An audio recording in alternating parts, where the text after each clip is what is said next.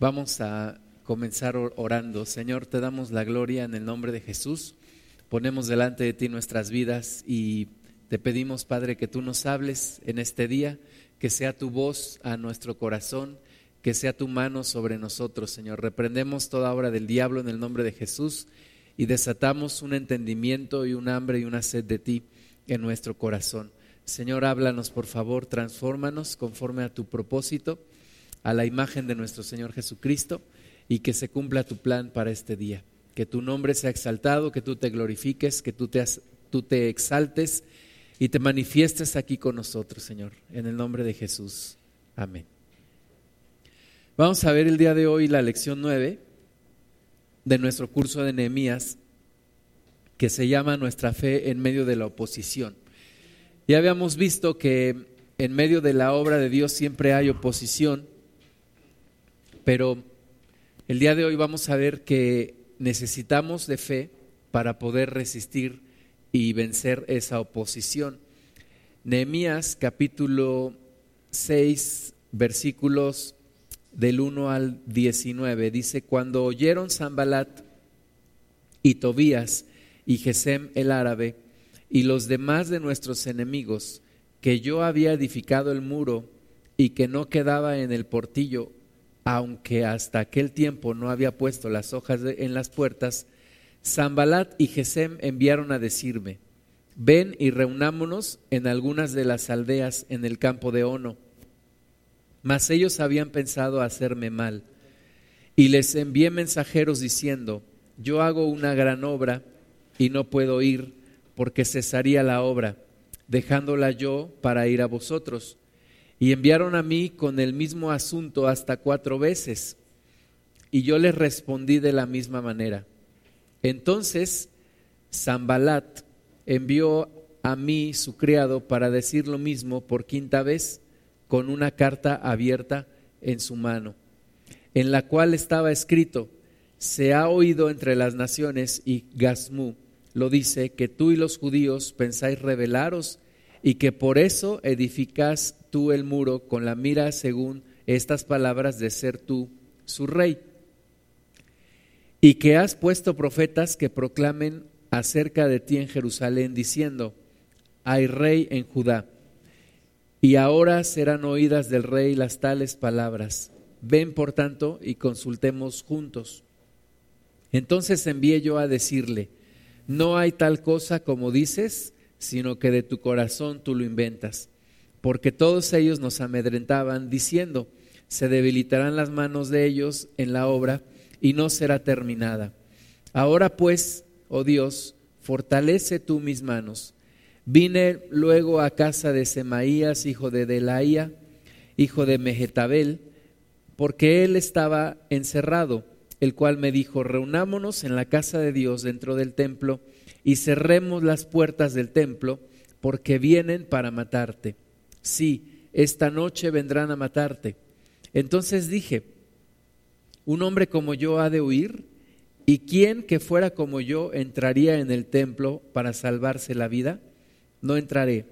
Y entendí que Dios no lo había enviado, sino que hablaba aquella profecía contra mí, porque Tobías y Zambalat lo habían sobornado.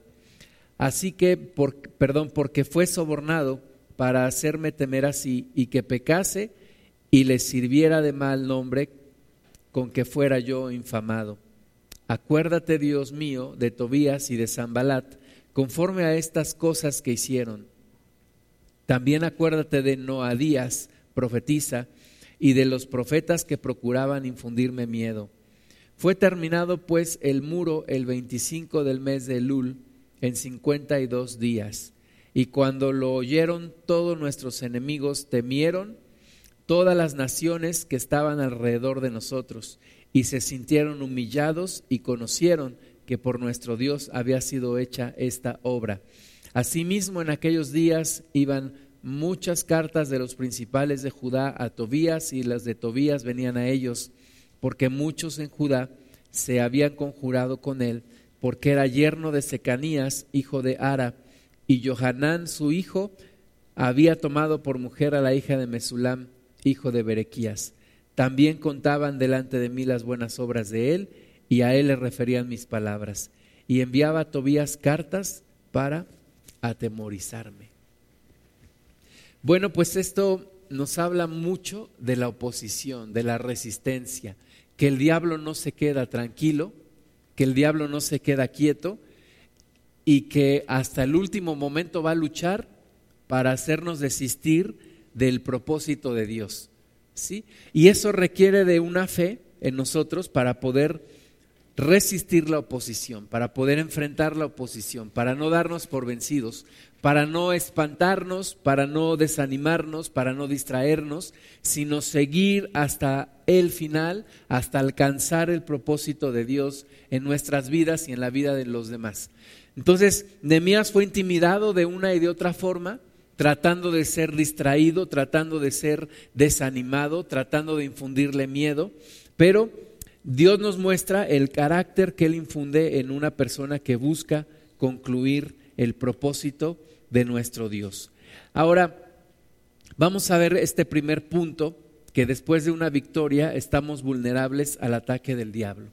¿Verdad? Era una victoria el que ya Nehemías había empezado a construir el muro, era una victoria haber juntado a todo el pueblo, haberlo puesto a trabajar, haberse levantado y estaban ya por concluir la obra y eso se traduce en un éxito. Y son más personas las que sobreviven a un fracaso que las que sobreviven a un éxito.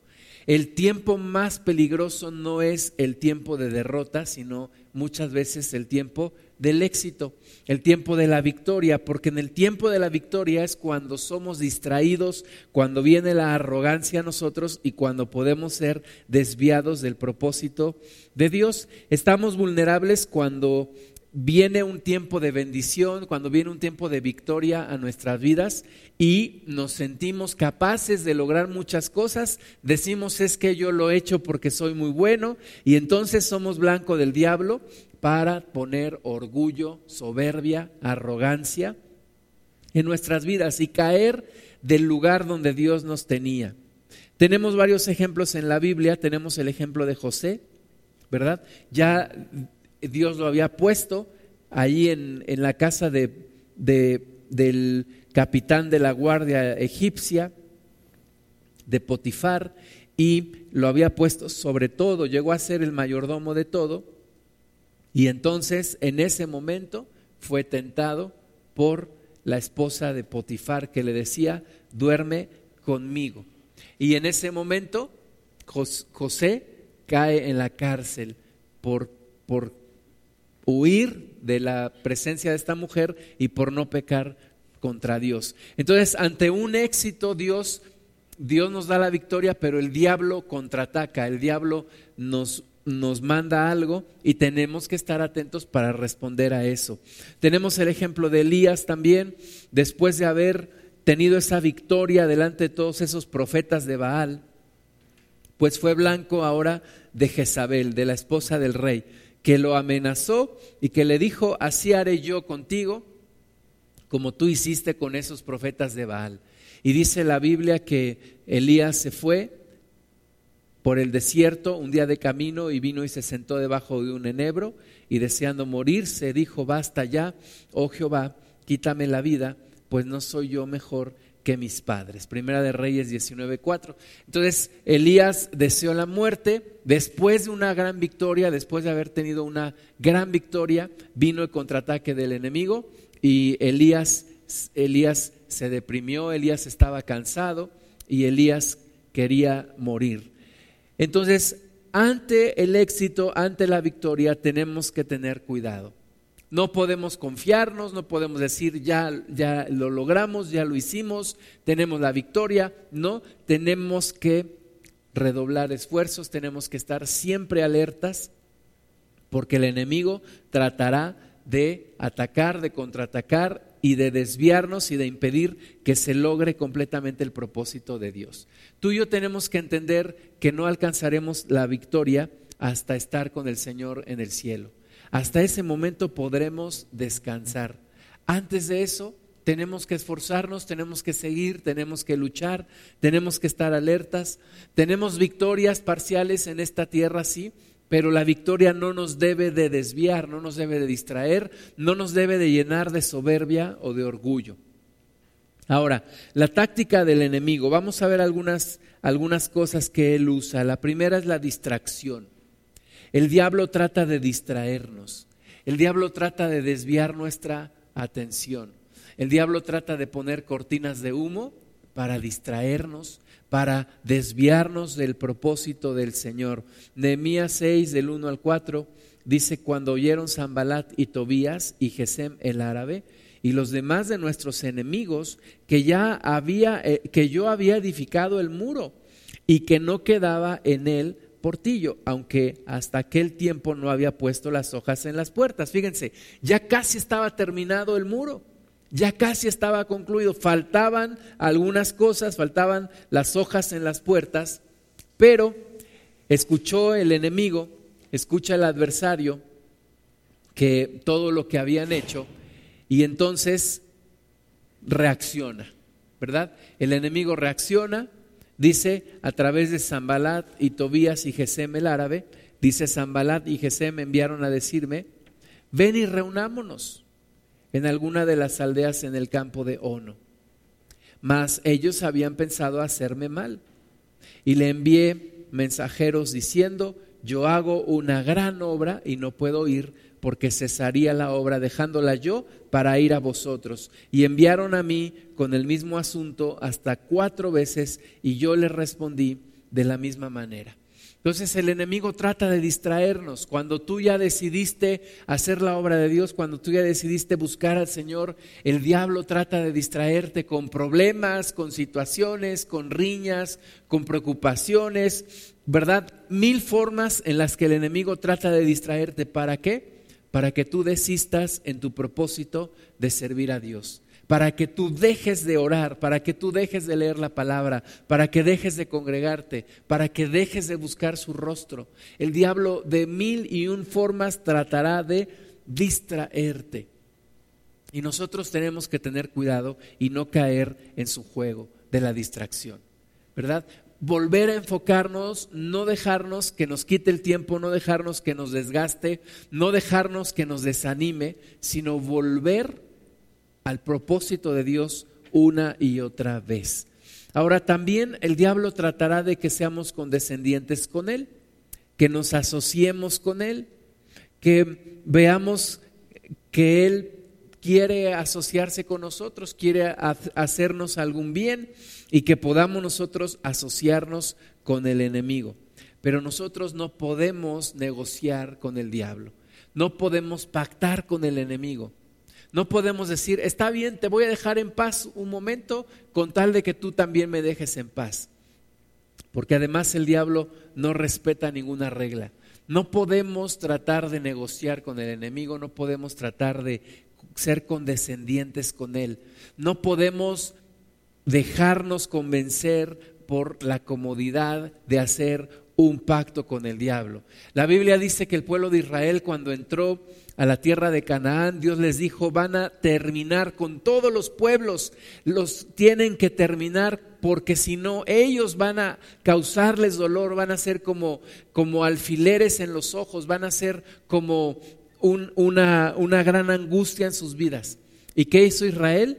A unos sí los sacó, pero a otros los hizo tributarios y los dejó en la tierra. ¿Y qué sucedió con ellos? pues después esos mismos pueblos incitaron a Israel a caer en pecado.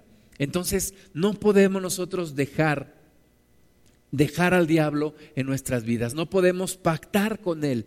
No podemos dejarlo en nuestras vidas, tenemos que sacarlo completamente, tenemos que echarlo fuera en el nombre de Jesús. Se platica de una aldea en África en donde encontraron a un, a un cachorrito de, de un tigre, lo encontraron y su mamá no estaba ahí, entonces lo llevaron a la aldea, lo empezaron a alimentar. Y uno de los ancianos de la aldea les dijo, no pueden ustedes tener este animal aquí. Y, pero ellos no hicieron caso y lo siguieron alimentando de tal forma que el animal creció, creció y creció hasta que un día con sus instintos mató a una persona y fue cuando tuvieron que matarlo Entonces, no podemos dejar algo del enemigo en nuestras vidas. No podemos dejar un poquito de pecado. No podemos pensar que el diablo va a ser condescendiente con nosotros. En estos versículos que hemos leído, estos enemigos de Israel trataban de decirle a Nehemías, ven, vamos a platicar, vamos a negociar. Mira, parece que hay algunos rumores y el rey se va a enterar. Entonces, ven, vamos a ver qué hacemos juntos. Unámonos. ¿Verdad? Y el diablo parece que nos llama para unirnos, para negociar, para hacer un pacto con él. Y decimos, bueno, está bien, voy a ver más la televisión y con tal de que el diablo me deje en paz ya no voy a orar tanto o ya no me voy a congregar tanto porque veo que me trae problemas. Eso se llama negociar, eso se llama pactar y eso se llama ser condescendiente con el enemigo. Y nosotros no podemos caer en eso. Tenemos nosotros que levantarnos hasta el final y no distraernos y no pactar con el diablo, sino echarlo fuera con terminar el propósito de Dios. Nehemías nos muestra el tipo de comportamiento que nosotros debemos de tener ante las amenazas y ante las ofertas para negociar y para pactar con el diablo. Nehemías 6:3 dice que él les envió mensajeros diciendo, "Yo hago una gran obra y no puedo ir porque cesaría la obra dejándola yo para ir a vosotros." Nehemías es claro y dice, "Yo no puedo ir, no puedo dejar esta obra, no puedo abandonar este propósito porque es una gran obra que yo no puedo dejar. No puedo ir con vosotros. Entonces, nosotros tenemos que tener esa misma determinación, la misma determinación que Nehemías, decir, yo no puedo distraerme, no puedo dejar la obra que Dios me ha encomendado, no puedo cambiar el propósito que Dios ha puesto en mi vida. Tengo que ser determinado no me puedo distraer. El diablo va a poner mil distracciones a mi alrededor. Yo no puedo caer en la misma distracción que el diablo me está poniendo. Ahora, Nemías también sabía del peligro de hacer contacto con el enemigo. Nemías sabía que no podía pactar con el diablo. Zambalat era muy peligroso como para pactar con él. El diablo es un enemigo que no se rige por reglas, ni se tienta el corazón, ni hará ningún pacto con nosotros. Cuando nos quiere llamar a hacer una, una negociación es porque nos quiere engañar. Dice aquí en, en el versículo 6 de Nehemías 6, en la cual había escrito, Zambalad había mandado una carta en la cual había escrito, se ha oído entre las naciones y Gasmu lo que lo dice, que tú y los judíos pensáis rebelaros y que por eso edificáis tú el muro con la mira, según estas palabras, de ser tú su rey, y que has puesto profetas que proclamen acerca de ti en Jerusalén, diciendo, hay rey en Judá, y ahora estas eh, serán oídas del rey las tales palabras, ven, pronto y consultemos juntos, ¿verdad? Aparentemente le está ofreciendo ayuda, le está diciendo, ven, vamos a consultar juntos, vamos a ver qué hacemos juntos. Y le inventa toda una historia, le dice, mira, pues ya el rey sabe que, que tú te quieres revelar porque levantaste este muro y que además le has pagado a unos profetas para que digan que hay rey en Israel y tú te quieres levantar como rey. Ven, le dice, vamos a platicar, vamos a negociar, vamos a consultar juntos, vamos a ver qué hacemos juntos. ¿Y qué dice Nehemías? No, no voy, no voy. Y dice que hasta cuatro veces lo mandó buscar y las cuatro veces le dijo, no voy. Yo tengo una obra que hacer y no me puedo distraer. Y nosotros no podemos distraernos de la obra de Dios. No podemos dejarnos que el diablo nos saque del propósito de Dios. No podemos permitirle al enemigo distraernos. A veces, ¿qué nos distrae? Un problema. Viene un problema a nuestras vidas, dejamos de servir a Dios. Dejamos de orar, dejamos de congregarnos, dejamos de hacer la voluntad de Dios. Viene alguna enfermedad, y dejamos de buscar a Dios. Viene algún problema familiar, nos distraemos de buscar a Dios. Una ocupación, un trabajo, un negocio y nos distrae, ¿verdad? Y en ese momento estamos pactando con el enemigo. Ahora el enemigo ya sabe de qué manera distraernos. El enemigo ya sabe qué mandarnos para distraernos. El diablo sabe qué cosas te pueden distraer y esas son las que te va a mandar. Si a ti te llama la atención la familia, si a ti te puede mucho la familia, pues te va a mandar una situación familiar. Y tú dices que yo no puedo dejar de atender a mi familia, pues te va a mandar visitas en domingo. Si tú dices es que yo, para mí lo primero son mis hijos, pues te va a mandar un problema con tus hijos. Si tú dices, no, para mí lo primero es mi negocio, pues te va a mandar mucho trabajo para que te distraigas de la obra de Dios. ¿Sí? Entonces, tenemos que tener cuidado con las distracciones y tenemos que tener cuidado con hacer pacto con el enemigo. A veces abrimos nuestros oídos a la voz del diablo. El diablo nos dice, te voy a, a causar un gran problema. Y nosotros ahí estamos escuchándolo. ¿Ah, sí? ¿Cuándo? No, pues si sigues predicando te voy a causar un problema. ¿De veras? ¿Cómo? Y ahí estamos escuchando al diablo y el diablo nos está hablando y nosotros caemos en su trampa. Nosotros debemos de cerrarle la boca en el nombre de Jesús y callarlo y reprenderlo para que no nos esté hablando a nuestros oídos. Pablo dice en 1 Corintios 5, 6, ¿No sabéis que un poco de levadura leuda toda la masa? ¿Verdad? Un poco de levadura leuda toda la masa. Tenemos que tener cuidado porque si le abrimos un poquito la puerta al enemigo, entra con todo, entrará con todo. Y tenemos que tener mucho cuidado. Dice Efesios 5:12, porque vergonzoso es aún hablar de lo que ellos hacen en secreto. Y la Biblia nos habla acerca del yugo desigual y no podemos entrar en un yugo desigual. Mm, lo aplicamos mucho, sí, en la relación matrimonial, pero también en las amistades. ¿Con qué yugo nos estamos uniendo en amistad? En los negocios, ¿con qué yugo nos estamos uniendo en sociedad con otras personas? Tenemos que tener cuidado con ese yugo. Entonces, no podemos distraernos, no podemos pactar con el enemigo. Nehemías estuvo firme en su decisión y le respondió una y otra vez al adversario, no puedo distraerme, no puedo pactar contigo, no puedo negociar contigo. Debemos nosotros de responder de la misma forma. Como José, cuando la mujer le decía, duerme conmigo, y le insistió, no le dijo una sola vez, le insistió, duerme conmigo. El diablo viene una y otra vez a tentarnos, a decirnos, a seducirnos, a engañarnos, a convencernos.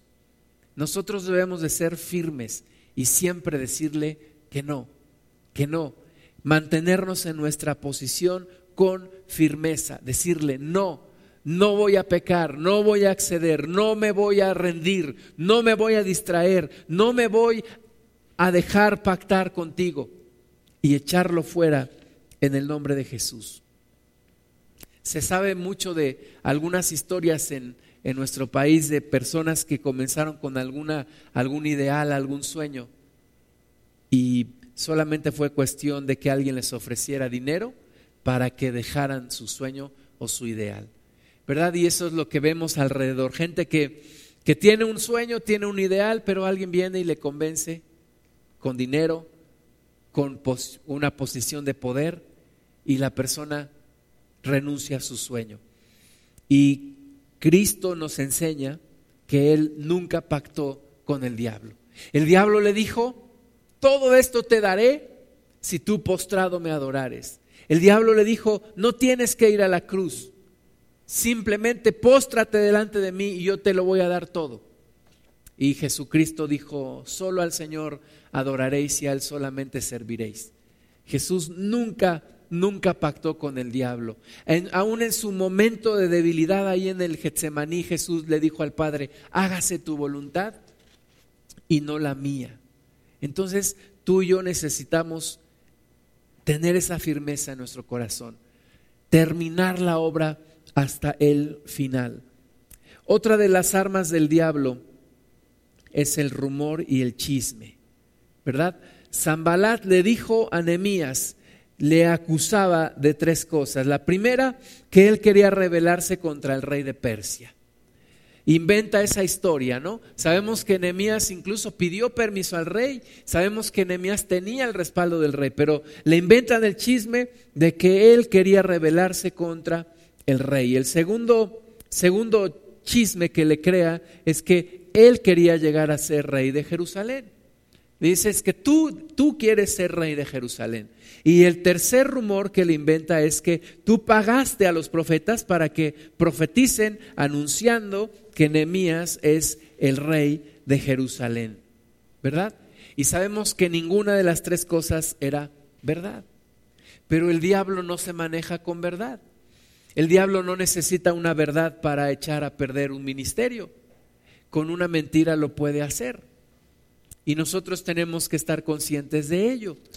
Va a haber personas que van a hablar de nosotros. Va a haber personas que nos van a criticar, nos van a inventar cosas, nos van a inventar rumores. Nosotros tenemos que tener mucho cuidado con lo que respondemos, cómo respondemos y cómo nos conducimos delante de Dios y delante de las personas. Nehemías 6, del 6 al 7, dice, se ha oído entre las naciones y Gasmulo dice que tú y los judíos pensáis rebelaros y que por eso edificas tú el muro con la mira según estas palabras de ser tú su rey. Y que has puesto profetas que proclamen acerca de ti en Jerusalén diciendo hay rey en Judá. Y ahora estas ahora serán oídas del rey estas palabras. Ven por tanto y consultemos juntos son chismes, son mentiras, son rumores que Zambalat inventa. El enemigo busca destruir la obra de Dios por medio de muchos, muchos, muchas formas. Y una de ellas es generar los chismes, generar los rumores, ¿verdad? La Biblia dice en el libro de Levítico, no andaréis chismeando en medio de tu pueblo tenemos que tener cuidado con el chisme. Tenemos que tener cuidado con los rumores, no andar generando rumores, no andar generando chismes, no andar haciendo críticas. Primero, vamos a ver algunas características del chisme. Primero, el chisme crece de una persona a otra. Es un teléfono descompuesto, ¿verdad? Y una persona le dice algo a una y la otra le dice a la otra, pero aumenta. Y ya cuando pasa del tercero al cuarto, aumenta más. Y de repente se hace como una bola de nieve, ¿verdad? Completamente alejada de la realidad. Cada quien le va metiendo un poquito de su cosecha y siempre se hace una cuestión negativa que lastima al cuerpo de Cristo. Tenemos que tener cuidado. Tenemos que tener cuidado con lo que decimos, aplicar el filtro en nuestra boca. Decir primero, antes de decirlo, yo tengo que pensar primero, ¿es verdad? ¿Es verdad? Si no es verdad, no lo digo, no lo difundo. Segundo, ¿edifica? Sí, a lo mejor sí es verdad, pero segundo, ¿edifica que yo lo diga? Si no edifica el que yo lo diga, no lo debo de decir. Entonces tenemos que poner filtro en nuestra boca tenemos que tener cuidado con lo que decimos, ¿verdad? ¿Puedo tener una completa confiabilidad de que lo que digo es cierto? ¿Edifica? ¿Ayuda al cuerpo de Cristo? ¿O lastima al cuerpo de Cristo? Segundo punto, el chisme siempre provoca daño. El chisme provoca daño. El chisme siempre causa dolor al cuerpo de Cristo y lastima al cuerpo. Nosotros debemos de cuidar el cuerpo de Cristo. Debemos de cuidarlo. No es posible que los mismos cristianos hablemos mal de los cristianos. Y delante del mundo esto parece un circo, porque nos exhibimos, hablamos, decimos y el mundo nada más está viéndonos. El chisme siempre provoca daño. Tercero, el chisme es una expresión de falta de amor. Porque cuando yo digo algo de una persona, criticándola, enjuiciándola, burlándome, pues eso manifiesta una falta de amor en mi vida. Una ocasión, cuando yo estaba congregándome en México, me acuerdo que íbamos cruzando una avenida. Íbamos cruzando una avenida, yo iba con un hermano y entonces el hermano me empezó a decir, es que el pastor, que no sé qué, y me empezó a hablar, le dije, no, espera, espera, espera, espérate. Y le dije, vente. Y entonces me lo regresé y nos subimos y, le, y fuimos con el pastor y le dije, ahora sí dime. Y el hermano se quedó, no, e, es que, e, no, no, es, e, no, no, no, dime lo que me ibas a decir del pastor, porque aquí está él y de una vez lo aclaramos entre los tres, ¿verdad? Esa es la forma en la que podemos cortar con un chisme, con un rumor. Oye, ¿tienes algo que decir del hermano? Vamos a aclararlo los tres o los cuatro. ¿Tienes algo en contra de tal persona? Díselo directamente. Coméntalo directamente, porque si no, lastimas el cuerpo de Cristo. Lastimas el cuerpo del Señor. El chisme comienza cuando hay una mala motivación. La motivación es provocar maldad y daño.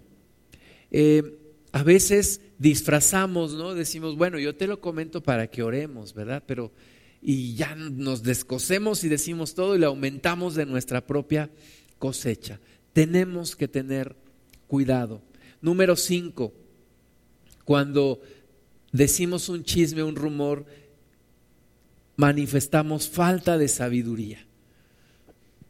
Proverbios 6 del 16 al 19 dice, seis cosas aborrece Jehová y aún siete abomina su alma. Los ojos altivos, la lengua mentirosa, las manos derramadoras de sangre inocente, el corazón que maquina pensamientos inicuos, los pies presurosos para correr al mal, el falso testigo que habla mentiras y el que siembra discordia entre hermanos. Entonces, Dios no está de acuerdo cuando difundimos algo que no es verdad, que no nos consta, que no es, que no es completamente confiable y que no edifica. El chisme nunca tiene la información. Por eso, por eso es un chisme, ¿verdad? Porque no tiene completamente la información. Entonces, Zambalat trató, trató de ensuciar el nombre de Nehemías, trató de hacer un gran rumor que llegaría incluso a los oídos del rey y que podría causarle problema a Nehemías. Ahora, ¿cómo tratar con un rumor? ¿Cómo tratar con un con un chisme. ¿Cómo tratar con esto? Y leí un libro de un, de un pastor que dice que comenzó a escuchar, hablando con unos amigos de él, como otro hermano estaba hablando mal de él. Y entonces, cuando alguien venía, le decía, ¿qué crees que, que está hablando mal de ti? ¿Qué tienes tú que decir?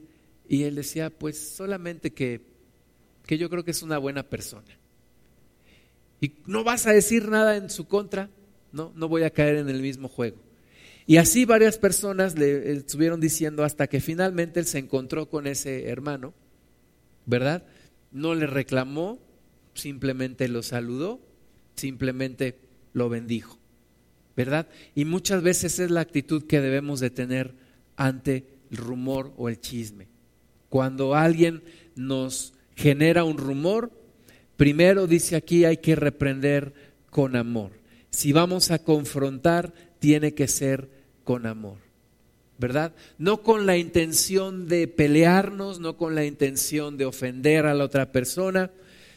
Simplemente, si vamos a confrontar, deberá de ser con amor. Si no hay amor, entonces vamos a hacer más grande el problema. Segundo punto, negar el chisme con tranquilidad, ¿verdad? Nehemías no empezó a maldecir, no empezó a decirle de cosas, ¿no? Nehemías simple dijo, simplemente dijo, no hay tal cosa como dices, sino que tú lo inventas de tu corazón. Y ya, se acabó. ¿Verdad? No, le dijo es que tú eres esto, tú eres lo otro. Seguramente el león piensa que todos son de su condición, tú seguramente tú sí quieres hacer eso. No dijo nada de eso, simplemente dijo, no hay tal cosa que tú dices, tú lo inventas de tu corazón y eso es suficiente. Tercero, buscar en oración la respuesta de Dios. Nehemías buscó la respuesta de Dios. Por supuesto que causa molestia cuando alguien habla de ti, ¿verdad? Cuando alguien inventa algo acerca de ti. Claro que causa molestia, claro que es molesto. Claro que a veces te enojas, quisieras decirle a la persona, quisieras confrontar a la persona, pero tenemos que buscar la respuesta de Dios en oración. ¿Sí? Nehemías 6:9 dice, porque todos ellos nos amedrentaban diciendo, se debilitarán las manos de ellos en la obra y no será terminada. Ahora pues, oh Dios, fortalece tú mis manos. En Nehemías le pedía al Señor que fortaleciera sus manos, que no lo dejara debilitarse ante toda esta situación que había en su contra. Entonces debemos de buscar la respuesta de Dios en oración. El diablo siempre tratará de intimidarnos, el diablo siempre tratará de meternos miedo para que no hagamos lo que Dios quiere. Nehemías 6 del 10 al 13 dice, vine luego a casa de Semanías, hijo de Delaía, hijo de Mehetabel, porque él estaba encerrado, el cual me dijo, reunámonos en la casa de Dios dentro del templo y cerremos las puertas del templo porque vienen para matarte. Sí, esta noche vendrán a matarte. Entonces le dice a Nehemías, enciérrate en el templo porque te van a matar. Hay una, un plan para venir hoy, esta noche, para matarte. Le está tratando de infundir miedo. ¿Sí? Y nosotros vemos cómo el diablo nos trata de infundir miedo. No le voy a predicar a esa persona porque qué tal si me corren del trabajo por andarle predicando. No voy a salir a predicar a las calles porque qué tal si me sale un perro y me muerde. No voy a, predicarle a tal persona porque qué tal si me rechaza, ¿verdad? Y es el diablo metiéndonos miedo, miedo. Hay algo que paraliza a las personas y eso se llama miedo. Cuando una persona tiene miedo, esa persona se paraliza. Y, el diablo quiere infundirnos miedo, quiere meternos miedo para paralizarnos, para que ya no hagamos la obra de Dios. ¿Verdad? Aquí el diablo quería que Nehemías se paralizara de miedo, temblara de miedo y se encerrara en el templo y se terminara todo. Imagínate si Nehemías hubiera hecho esto que le estaba diciendo este supuesto profeta. Decirle, enciérrate y métete ahí en el templo porque te van a matar.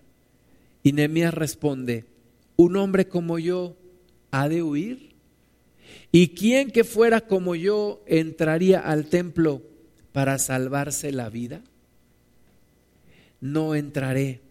Y entendí que Dios no lo había enviado, sino que hablaba aquella profecía contra mí, porque Tobías y Zambalat lo habían sobornado.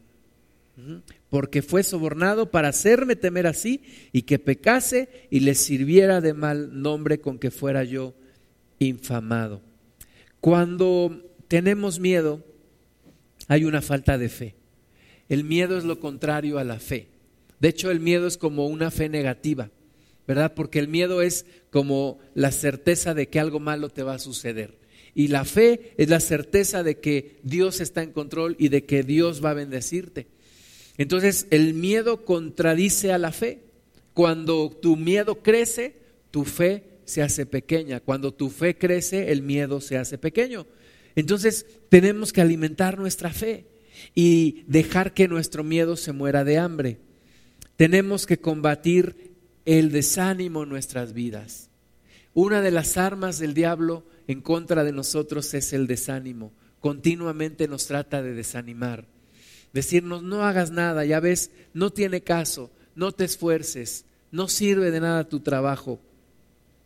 Tenemos nosotros que combatir ese miedo. Tenemos que sacar la duda que el diablo mete en nuestras vidas. El diablo pone duda en nuestras vidas y nos hace tambalear porque si mete una duda, esa duda va a crecer, como ya leímos que un poquito de levadura leuda toda la masa. Si mete un poquito de duda, esa duda crecerá. Si no la matamos, si no la terminamos desde el principio, esa duda va a crecer. Y el propósito de su intimidación es encerrarnos, es paralizarnos, es obstaculizar completamente la obra de Dios. Entonces, todo esto viene cuando ya Nehemías está a punto de terminar la obra. Y nosotros necesitamos estar conscientes de ello. El, el, diablo va a venir en contra nuestra. El diablo no se va a quedar de manos cruzadas. Va a estar buscando distraernos, desanimarnos, causarnos problemas continuamente. Nosotros tenemos que estar alertas, resistirlo y seguir adelante. Señor, te damos la gloria, te damos gracias por tu palabra. Enséñanos, Padre, por favor, a resistir al enemigo, a seguir adelante, a no distraernos, a no desanimarnos, a no pactar con el diablo, sino a seguir hasta el final, hasta ver totalmente la victoria en ti, Señor. Gracias te damos, Padre levantamos delante de ti nuestro corazón. Tú sabes, Señor, las cosas que más trabajo nos cuestan. Ayúdanos, Padre, en esas áreas, por favor, para que el diablo no tome ventaja contra nosotros. Te damos toda la gloria a ti, Señor, en el nombre de Jesús. Amén.